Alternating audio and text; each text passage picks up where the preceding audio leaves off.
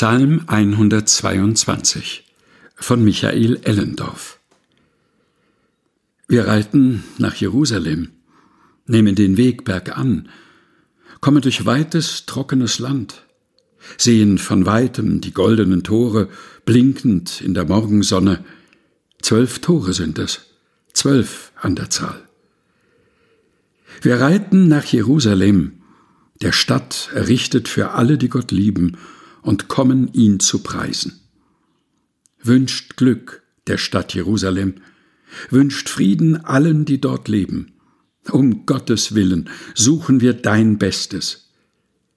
Wir reiten nach Jerusalem, nehmen den Weg bergan, bis unsere Füße eines Tages stehen in deinen Toren, Jerusalem.